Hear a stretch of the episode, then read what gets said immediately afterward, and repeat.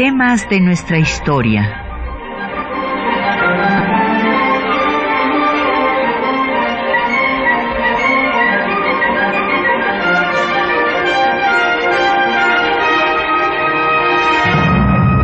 Un espacio que difunde el conocimiento del pasado para comprender nuestro presente. Programa a cargo de la maestra Patricia Galeana.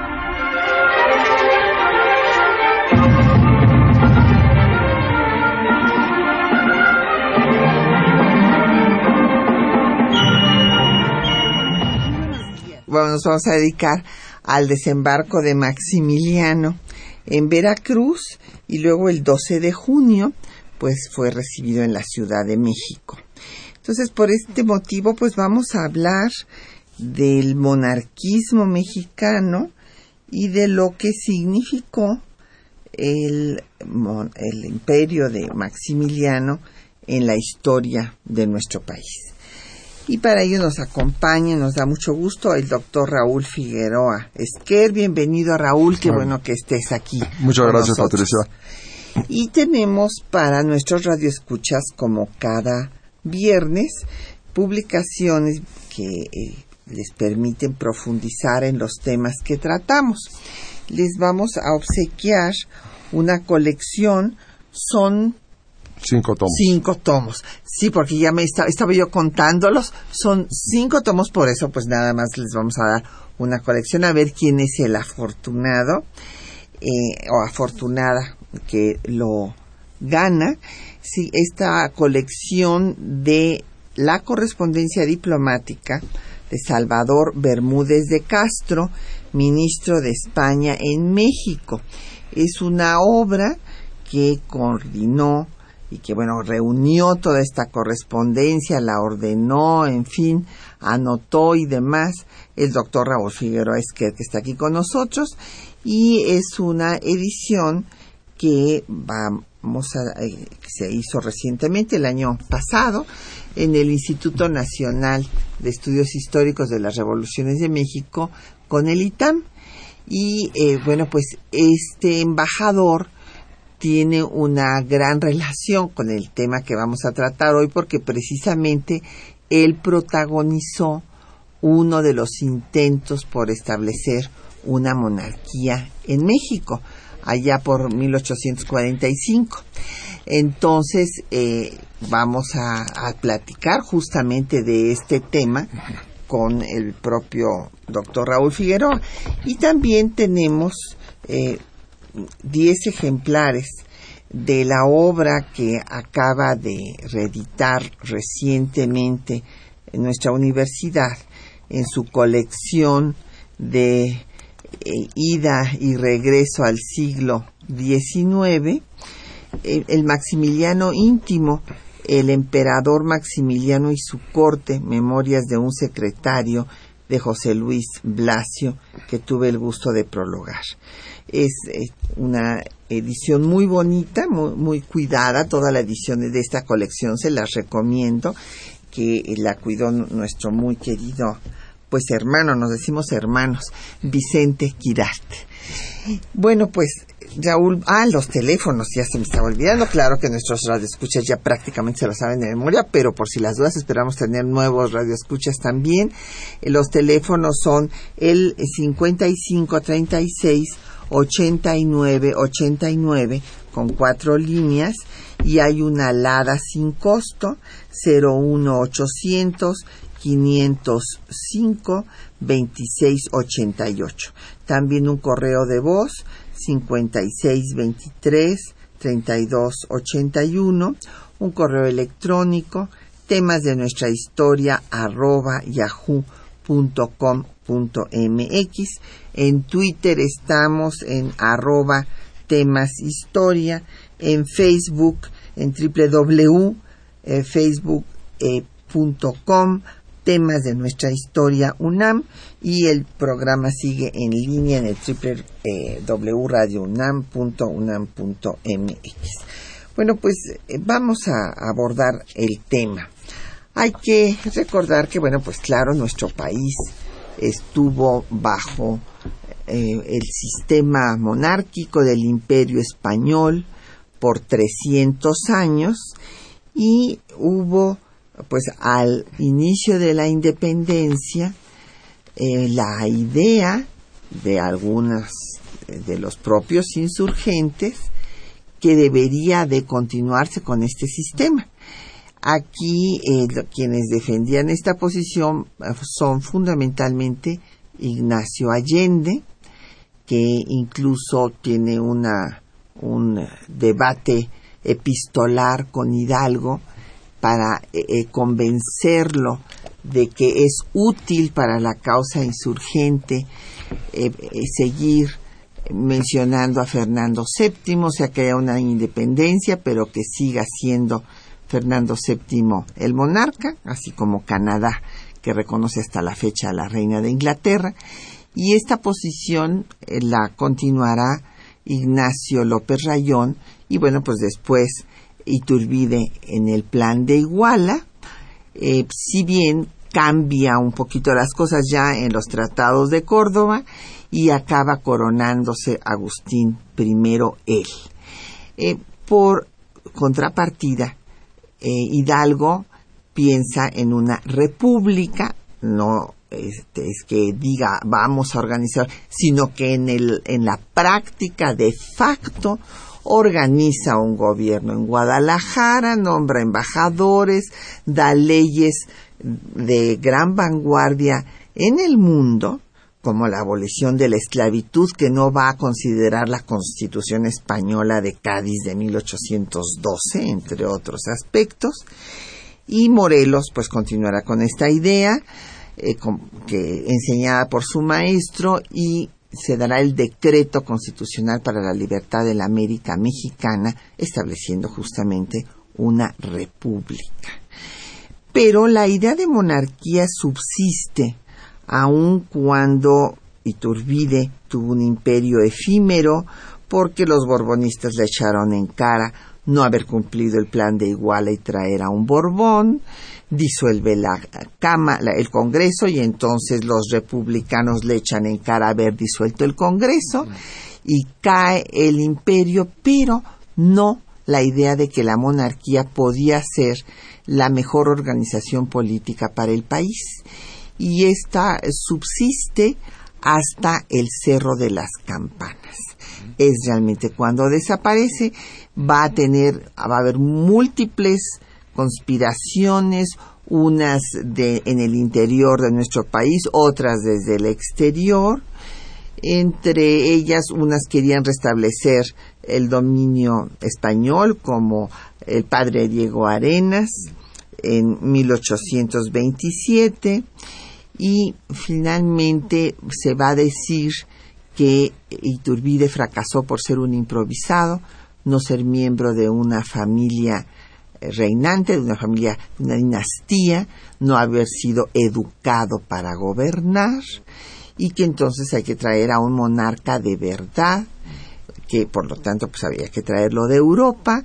Hubo intentos de traer a un Borbón, pero España no tuvo las condiciones políticas para que esto se lograra y es así que los monarquistas mexicanos como Gutiérrez de Estrada acabarán tocando las puertas de Napoleón III, olvidándose de su estirpe revolucionaria contraria a las ideas clericales que ellos profesaban y bueno, pues Napoleón designa a Maximiliano, otro liberal, y esto pues va a tener una contradicción de origen que va a ser una de las tantas razones de la liquidación del imperio de Maximiliano y con él de la idea de que la monarquía era una posible organización política para México. Sí, es interesante ver que a lo largo del siglo XIX, bueno, ya, ya la doctora Galeana habló de, de lo de Iturbide, pero pues hubo distintos momentos monárquicos. Vemos en 1840 todo el escándalo que produjo la, la carta de José María Gutiérrez de Estrada, en que, bueno, si uno la analiza, era pues un, un recurso ciertamente eh, un poco radical, pero eh, él quería que se, que se nombrase un congreso y que ahí se decidiese, es decir, una parte de la clase política, principalmente de los conservadores, pero no necesariamente, siguió creyendo que la opción política para este país pues era la monarquía. Y luego tenemos este momento de 1845 y 46 en que los actores principales pues son el, el embajador español Salvador Bermúdez de Castro y un poco tras bambalinas Lucas Alamán y que bueno pues hicieron toda una campaña. Eh, llegaron recursos eh, ciertamente en forma limitada pero llegaron recursos vía Cuba de las cajas de La Habana y bueno pues eh, pues los recursos fueron suficientes como para provocar un finalmente fue la sublevación de Paredes en diciembre de 1845 contra el gobierno constitucional de José Joaquín Herrera. Y bueno, y después ya en enero se, se empieza a hacer una propaganda monárquica a través del famoso periódico El Tiempo.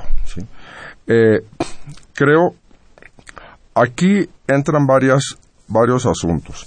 Por una parte, Salvador Bermúdez de Castro era muy joven.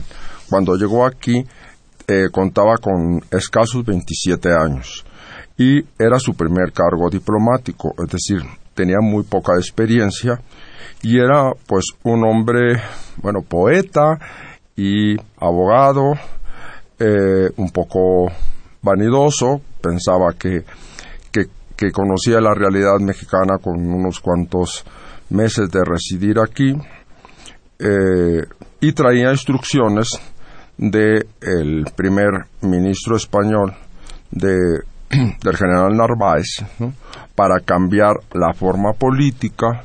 Ya no se hablaba de que México volviese a ser colonia, sino que viniese un Borbón. Y se pensó en la figura del monarca en dos personas.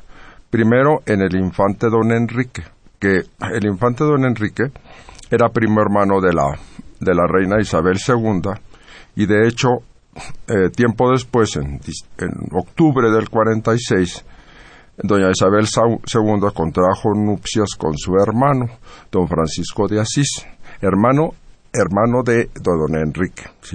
Pero don Enrique resultó progresista, resultó liberal, y los propios eh, moderados, que eran la forma de llamar a los conservadores en España, bueno, lo expulsaron de, de, España, lo expulsan del reino, lo expulsan de las Fuerzas Armadas y pues eh, definitivamente ese candidato no era, eh, si no era propiciado por la propia España, pues era imposible.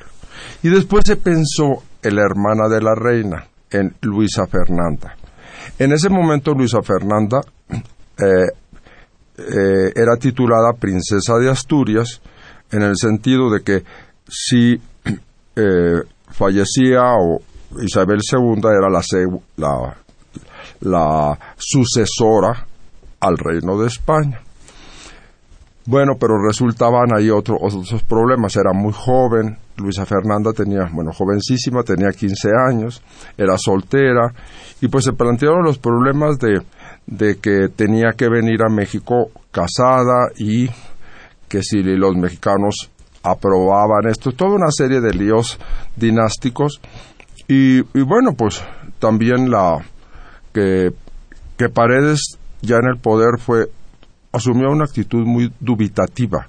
Es decir, y aparte, bueno, estábamos al borde de la guerra eh, con, con Estados Unidos, pues realmente yo creo que para emitir un juicio que Salvador Bermúdez de Castro y su intriga monárquica sirvió para algo muy negativo, dividir a los mexicanos ante la, la guerra de conquista e invasión eh, norteamericana.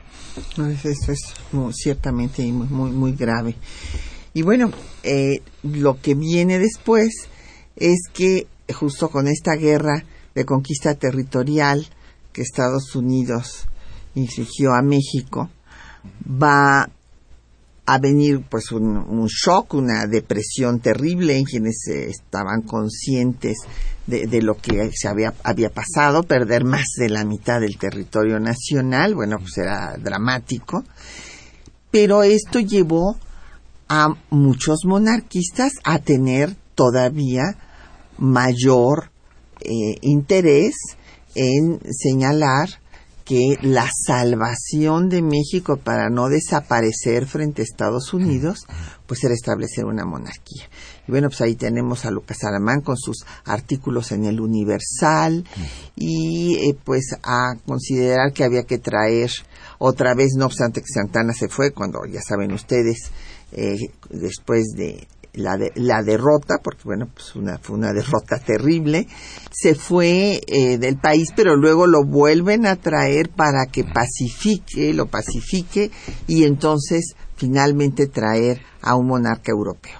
Aquí la disyuntiva era si ese monarca lo podían traer por medios propios o con el apoyo de un ejército extranjero, que va a ser el caso, como veremos después de una pausa para escuchar música de la época.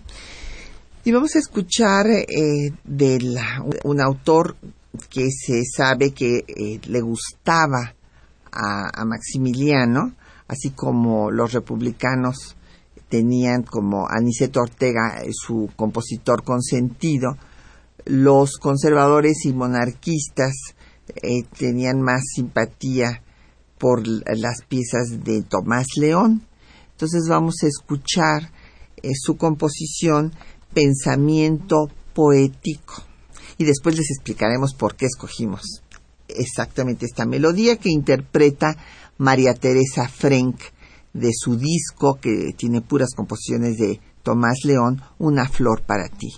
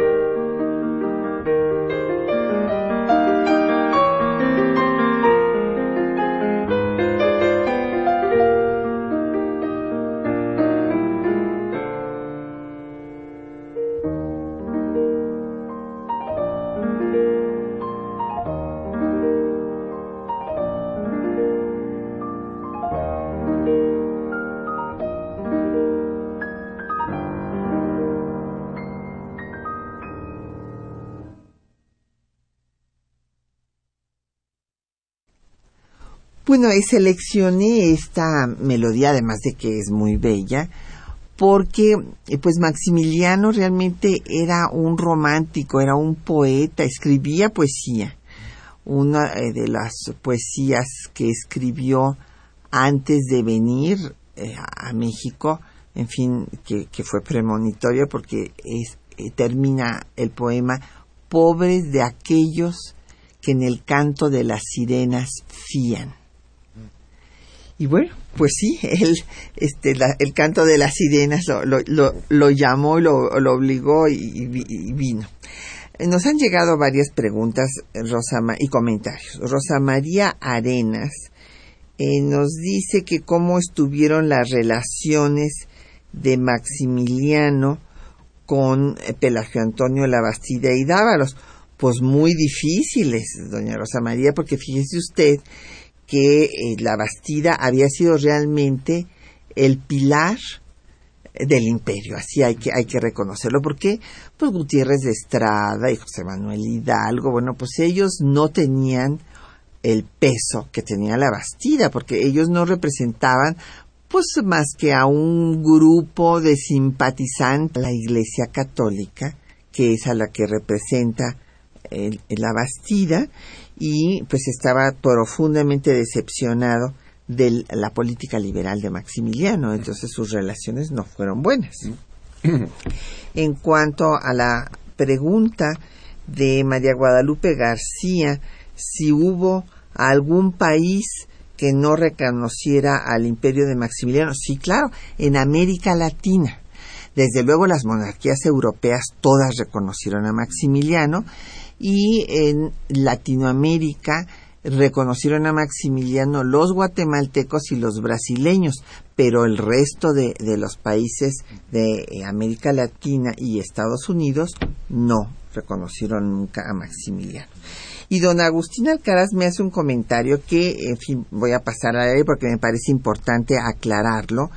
Eh, se publicó por el Centro de Estudios Carso un libro mío de, que se llama La fascinación por el imperio.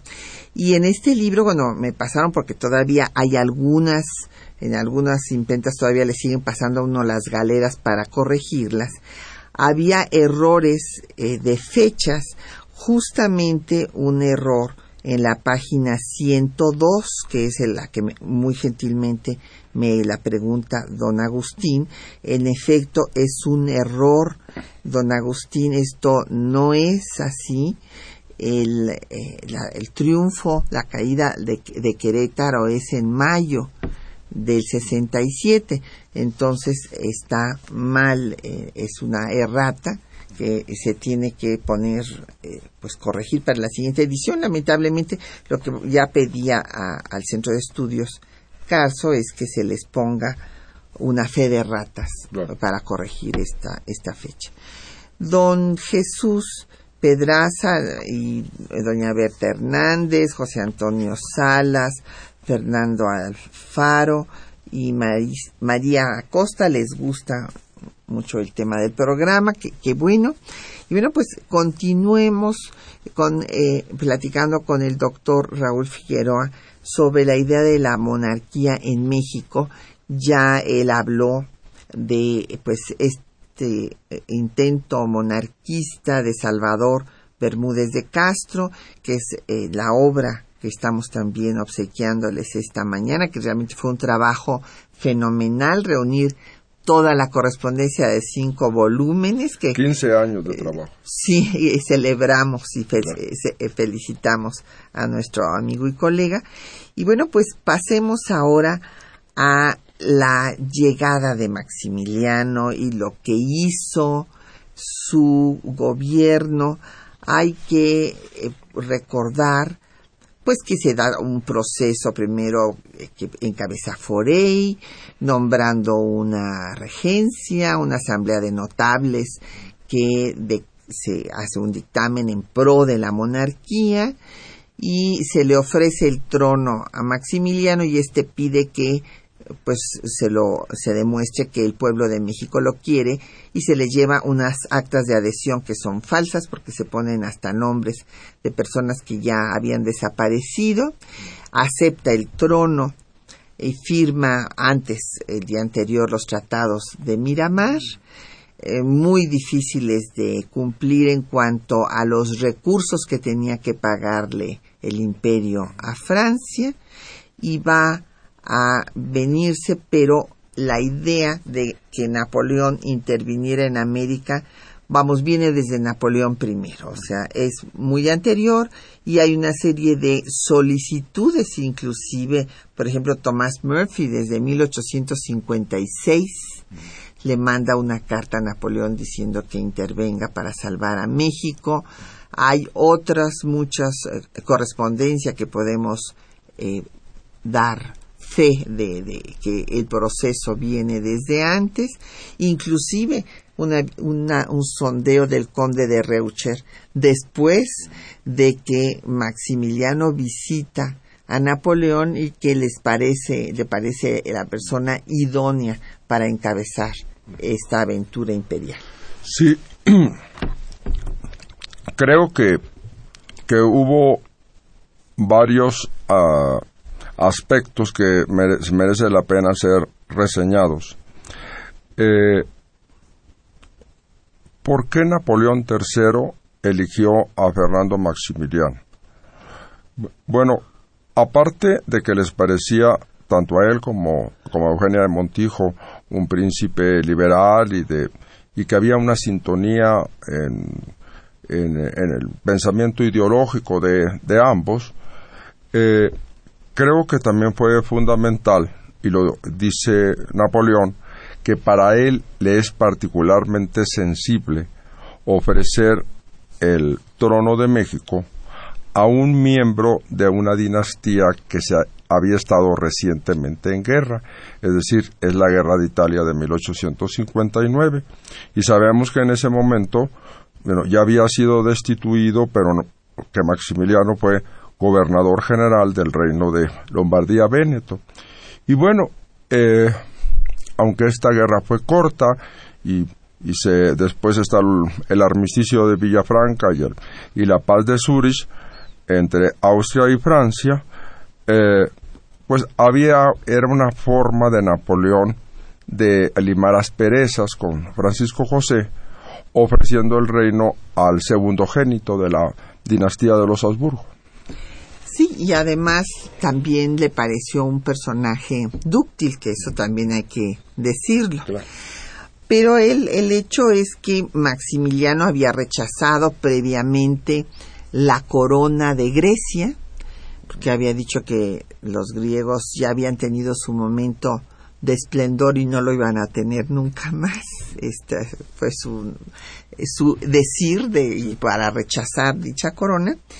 Y claro, la idea de Napoleón era la misma de que había tenido Talleyrand, de que había que detener a los frontier men de Estados Unidos que amenazaban con dominar todo el continente y entonces pues tener una hegemonía mundial, quitársela a Europa y en particular a Francia. había que detener semejante avance y pues esto que iba a ser la página más gloriosa del reinado de Napoleón III, se convirtió en el inicio de su caída. Sí, en efecto. Primero del ejército francés. Eh, y el propio Napoleón III, que si bien de todas las predicciones que hizo don José María Iglesias de, de, de que Napoleón falleciese, lo que sí es cierto es que está muy enfermo. Tiene un problema nefrítico, renal y, y además, eh, ya desde las entrevistas que tiene con, con la emperatriz Carlota, vemos a un Napoleón cansado y agotado y el poder dentro de la Francia misma lo fue perdiendo mucho. En 1869, pues prácticamente gobierna la oposición.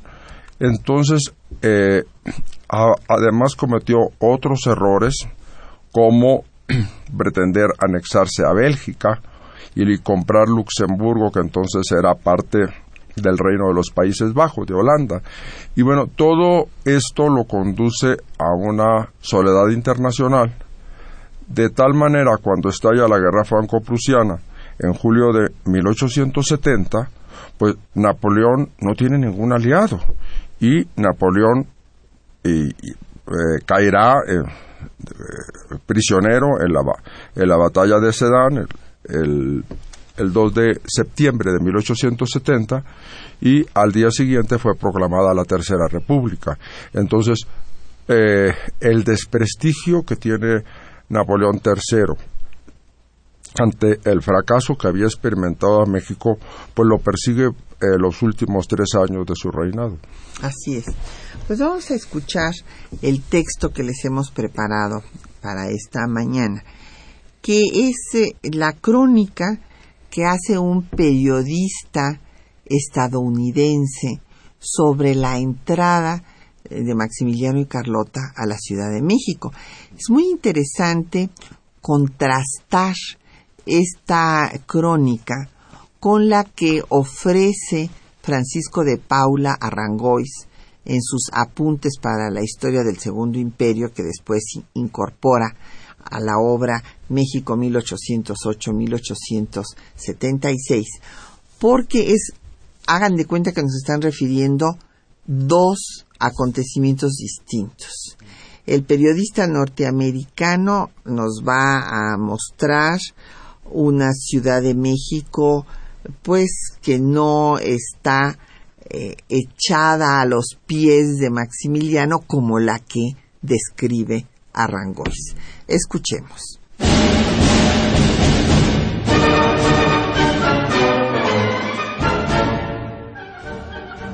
El 26 de junio de 1864, un reportero estadounidense, de cuyo nombre no se tiene registro, informaba a su país la llegada de Maximiliano a México. Escuchemos algunos fragmentos.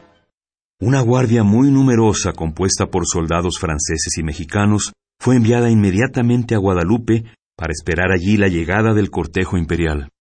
Los ciudadanos más notables, que han cambiado de opinión como los camaleones cambian de piel, se pusieron en movimiento de inmediato sin contar con un solo centavo en sus arcas y sin importarles de dónde podría venir el dinero necesario, el ayuntamiento, con gran diligencia, votó la erogación de grandes sumas para organizar una gran recepción pública.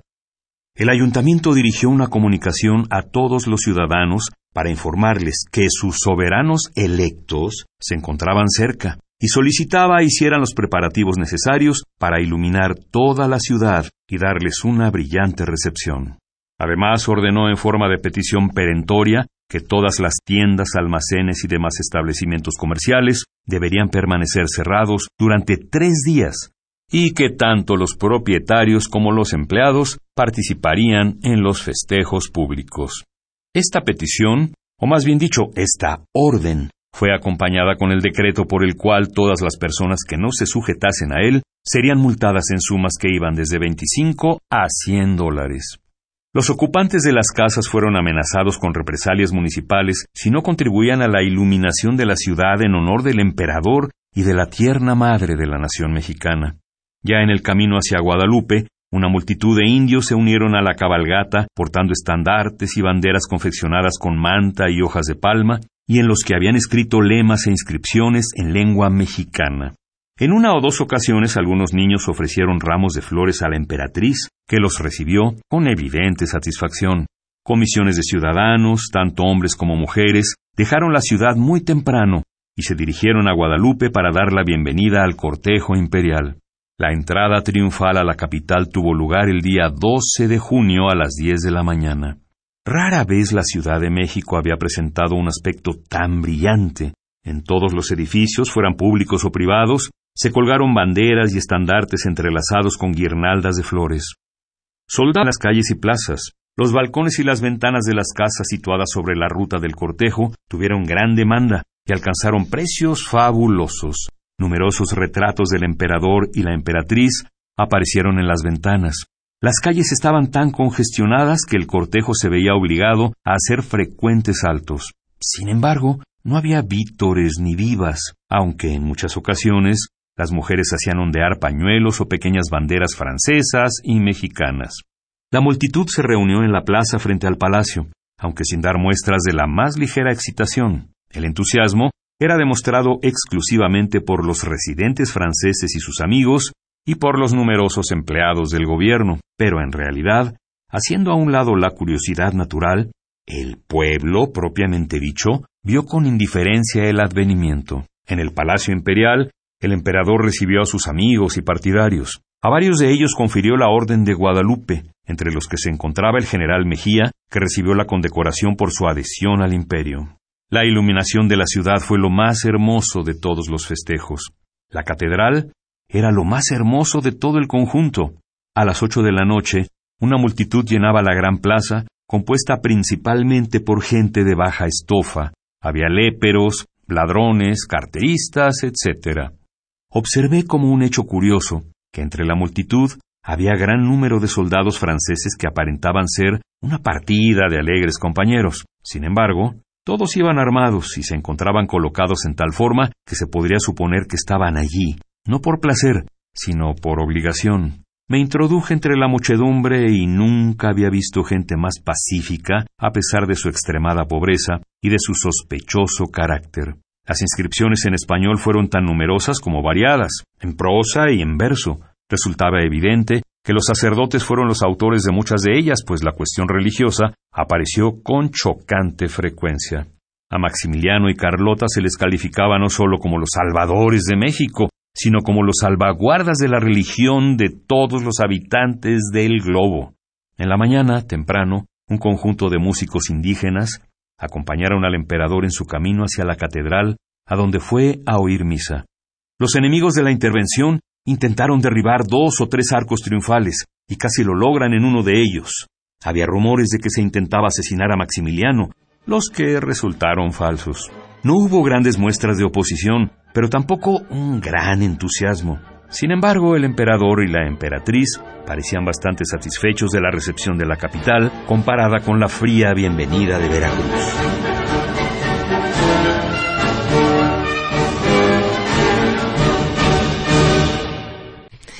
Bueno, pues nos han seguido llegando preguntas y comentarios, pero nada más ahí para que ustedes escuchen que este periodista norteamericano no le parecía que hubiera esa euforia que describe a Rangois, señalando que, bueno, pues hubo un tumulto y él la equipara con la recepción que se le da a Iturbide en la consumación de la independencia. Pero bueno, nos han llegado preguntas, Raúl. Eh, el doña Hilda de San Román eh, nos pregunta que cómo fue el desembarco de Maximiliano en Veracruz. Bueno, pues fue recibido ahí sí con una frialdad total. Hay que recordar que Veracruz, bueno, pues había sido la sede del gobierno constitucionalista de Juárez y esto eh, sí le, afecta a Carlota que, que se decepciona de que no se les dé la recepción que ellos esperaban. Después en Puebla ya las cosas cambian y en la Ciudad de México. ¿Y qué era lo que esperaba la pareja real? Pues eso, una recepción muy cálida, ¿no?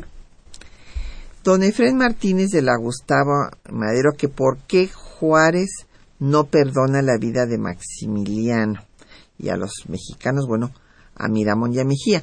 Pues mire, don Efren, eh, esto yo considero, y a ver, eh, el doctor Figueroa, cuál es su opinión, pero eh, Juárez tenía que mantenerse firme y darle una lección tanto a las potencias extranjeras que siempre estaban tratando de intervenir en los asuntos de México y sacar el mayor provecho de nuestro país y de las otras naciones jóvenes de América Latina. Y también tenía que afianzarse frente al los propios políticos mexicanos. O sea, eh, también había las divisiones. Acuérdese usted que González Ortega le eh, quiso quitar la presidencia y, y, bueno, pues había también la línea radical en la que querían ver a un gobernante eh, firme, decidido y bueno, y pues por eso es que no le perdonan. Sí, bueno, y además pues hubo todo un un juicio.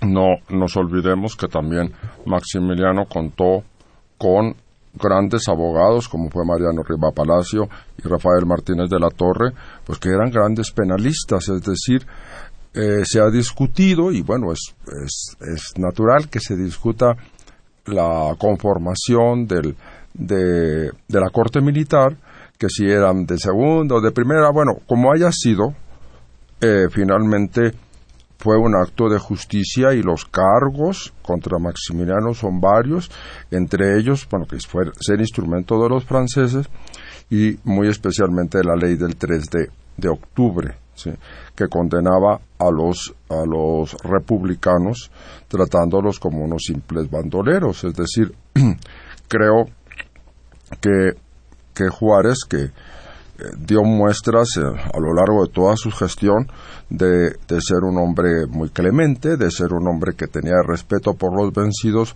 pero en este caso era un asunto político de Estado, con, de estado sí, un, es, un asunto de Estado con repercusiones, como dijo la doctora Galeana, in, eh, al interior del país y en la esfera internacional, sí.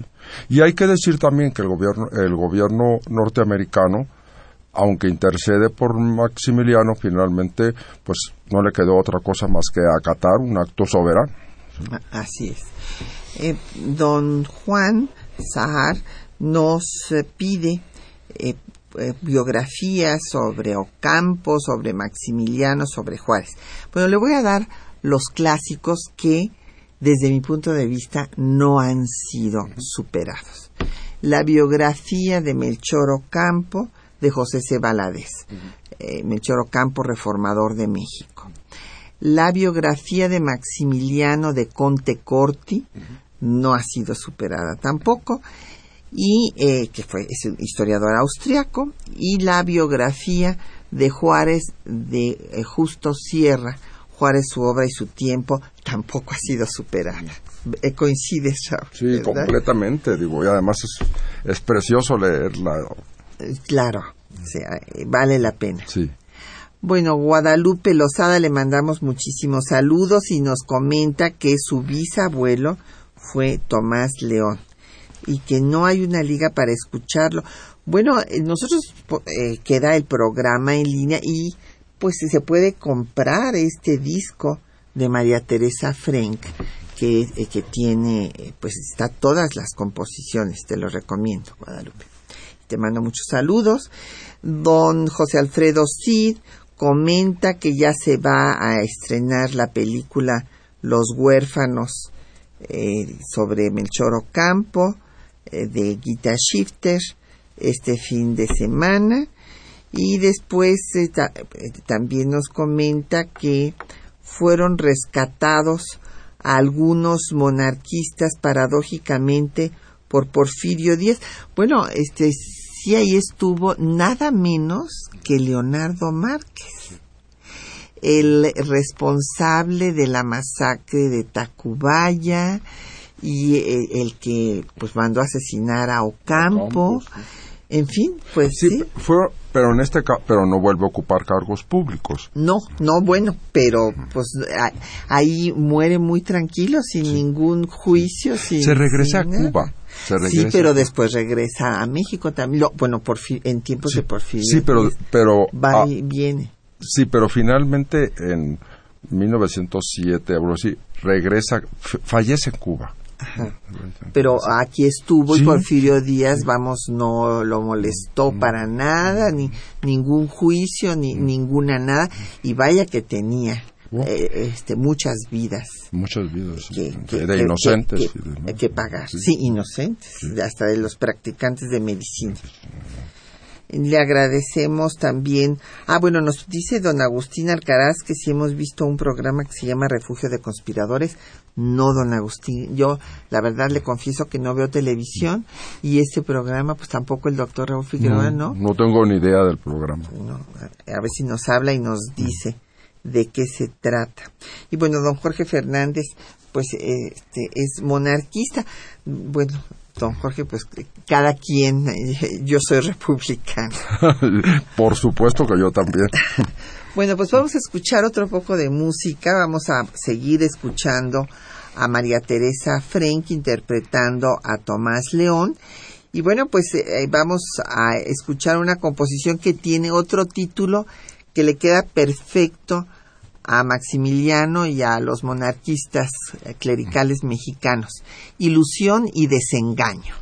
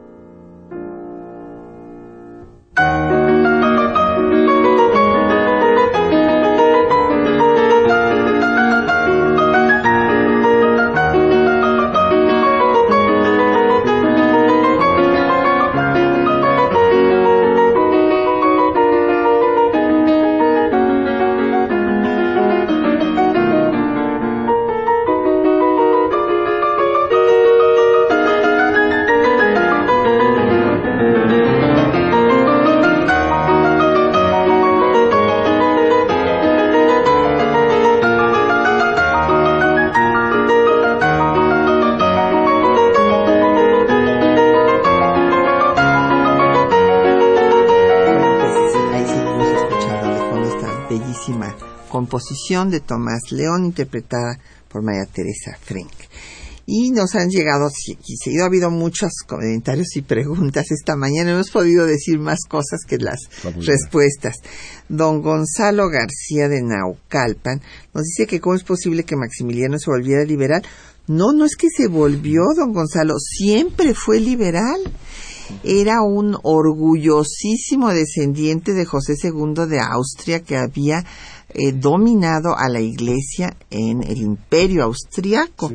Entonces, eh, él, no se, él no cambió de signo ideológico, siempre lo fue. Es más, en su discurso de aceptación al trono lo dice textualmente. Voy a establecer instituciones sabiamente liberales y que quienes lo influenciaron y lo formaron, bueno, fue eh, el duque de Bombeles fue su preceptor, tuvo al el clérigo que lo formó, era un clérigo muy liberal, estudiado por nuestro amigo y colega Conrad Ratz, que eh, pues se nos fue justo el 22 de mayo pasado. Y este las ideas de Maximiliano eran avanzadísimas en, en este eh, eh, aspecto religioso. Decía que, eh, por ejemplo, en una carta que le manda Siliceo, Manuel Siliceo, sobre la ley de educación y lo que debería hacerse en la materia, hace hincapié en que se debe de dar filosofía para que los jóvenes aprendan a pensar este, y a, reflexionar esto pues en forma casi casi podemos decir de filosofía de una filosofía autónoma según la carta entonces eh, otra influencia importante en sus ideas sociales fue el, socialista utópico Leopoldo von Stein eh, y bueno pues de ahí viene su legislación eh, para la, abolición del peonaje la ley agraria de las clases menesterosas. Exactamente. Cuando creó la, Junta, Protectora de las Clases Menesterosas. Sí, bueno, eh, eh, Maximiliano siempre, siempre eh, tuvo esta ideología. El, el único punto que habría que matizar es que Maximiliano, igual que José II, pues eran dentro de esta corriente que se llama regalismo o galicanismo y en Austria se le llamó josefismo, que es tener a una iglesia no separada del Estado, sino sometida al Estado. Eh, Federico el Grande de Prusia se refería a don José II como mi primo el sacristán, porque para Federico el Grande se le según él le dedicaba demasiado tiempo a este tipo de cuestiones. Eh, pues es una cuestión de, de opinión. Finalmente, eh, Federico el Grande estaba en un, en un país eh, protestante como era Prusia y aunque los católicos eran una minoría y, bueno pues no había un poder clerical que, que hiciera competencia a los poderes del soberano. Y a, diferencia de Leopoldo de Bélgica, que tiene una concepción distinta, o sea, porque Maximiliano quiere ejercer el patronato. como lo habían ejercido a los reyes católicos, los reyes de España en general, con el eh, regio patronato, y Leopoldo de Bélgica ya no, tiene una posición diferente, él ya piensa como lo que estableció Juárez, la independencia entre los asuntos de la Iglesia y del Estado, y no le interesaba ni siquiera, hay una carta muy interesante donde dice que no le interesa nombrar obispos, por ejemplo, y nada, son finalmente, que no interesan. finalmente Leopoldo eh, de Bélgica pues había nacido como luterano. Exacto. Y, Las ideas protestantes influían en él. Sí, sí, y además creo que también algo que que debería ser más estudiado es eh, la escuela que se llama del catolicismo liberal que fue muy fuerte en Bélgica, en Malinas y en estas, en estas eh, instituciones. Y bueno, pues esta, esto estaban influidos por un pensador francés, Lamennais, que hablaban de una iglesia libre dentro de un Estado libre. Claro, estas ideas fueron condenadas por Gregorio XVI y ya no se diga después por Pío IX, pero sí hubo un sector del propio clero católico que postuló que lo mejor era vivir como entidades separadas. Pero claro, estos, eran, estos grupos progresistas fueron acallados ¿no? por las disposiciones de los pontífices. en particular de Pío IX. De Pío IX, sí que va a publicar la encíclica Cuanta Cura y con el sílabus en 1864, con todos los errores que condena la Iglesia, que son justamente el liberalismo y el principio de soberanía de los estados, nada menos. Nada menos. Y Jorge Silva nos pregunta que si Maximiliano se negó a derogar las leyes de reforma de Juárez, en efecto, eh, da una serie de leyes que son la ratificación de, toda, de todas las que había dado Juárez en Veracruz. Eh, la, los bienes de la iglesia siguen nacionalizados, se establece la tolerancia religiosa, se inclusive los cementerios quedan bajo dominio del Estado, se establece también el registro civil, es más, la prohibición se da una prohibición a los sacerdotes que no pueden casar a ninguna pareja si no ha tenido previamente el contrato, ha firmado el contrato civil. O sea, todo eh, eh, eh, exactamente y, y, que este cómo podía el Papa hacer aceptar todo esto como lo pedía el Papa. No, claro, el Papa pedía que se derogaran las leyes de reforma y precisamente es lo que no hizo Maximiliano y por eso Monseñor Meslia se fue, que era el primer nuncio de la historia de México, sale del país y bueno, pues va a venir una un enfriamiento en las relaciones con, con la iglesia. Y después, claro, cuando Napoleón la abandona, pues viene un, momento de claudicación en el que tiene a Fischer como su asesor, un cura bastante libertino, que va a decirle que ponga puros conservadores en el gobierno, que haya un sínodo para que resuelva cómo debe de hacerse el concordato con Roma, etcétera, pero bueno, pues ya se unen para morir juntos. Pues sí. ¿No? Y este que eh, me nos dice doña Marta Solís que que, si, que si es cierto que cuando estaba la orden de fusilamiento eh, de Maximiliano Juárez titubeó y Sebastián Herrero de Tejada le dijo ahora o nunca, señor presidente pues estaba comentando el, doctor que es una tradición oral, no tenemos ningún documento que dé fe de esto, pero bueno, sí hay que recordar que Sebastián Lerdo de Tejada fue muy radical. Muy radical.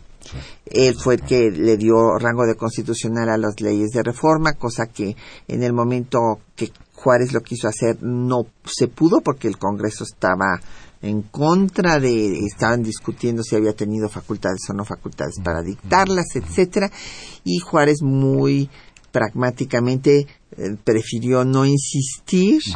Y después Sebastián Lerdo de Tejada expulsa hasta las hermanas de la caridad que Juárez había eximido de su eh, secularización porque se dedicaban a curar enfermos, a tratar a, la humanidad doliente.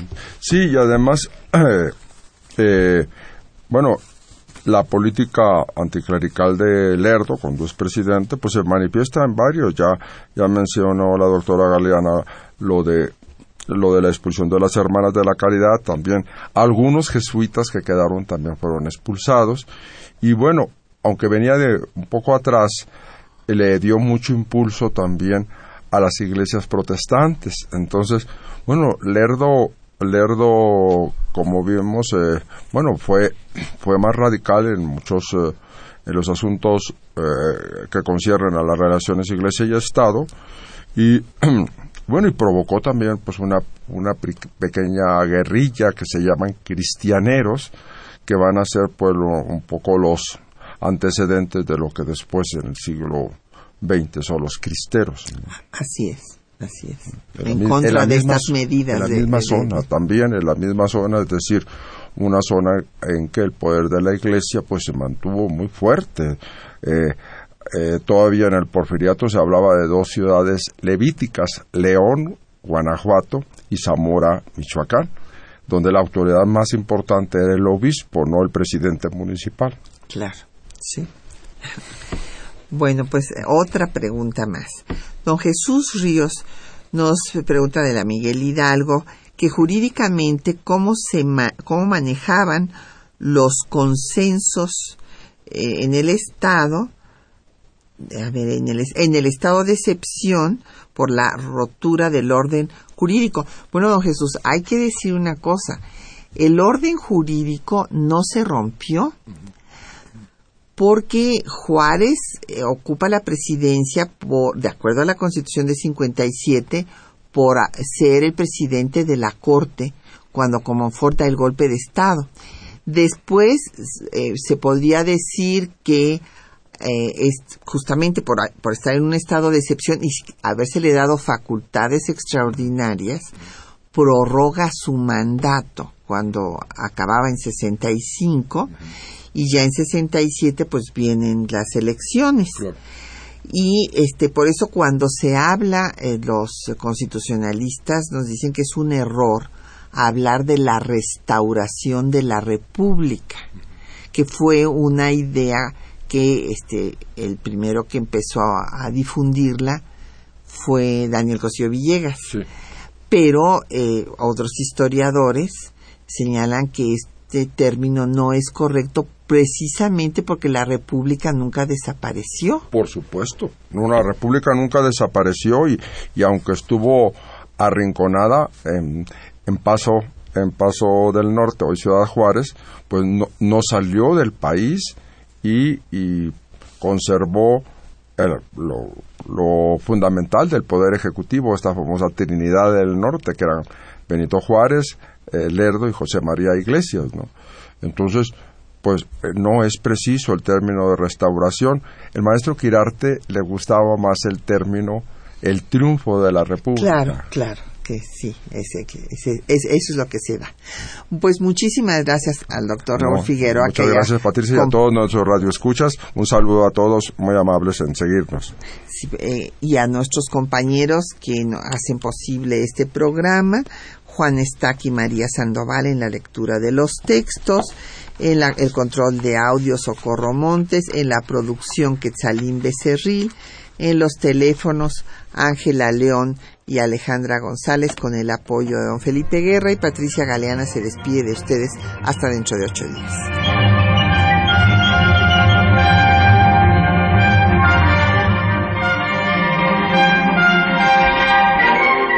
Temas de nuestra historia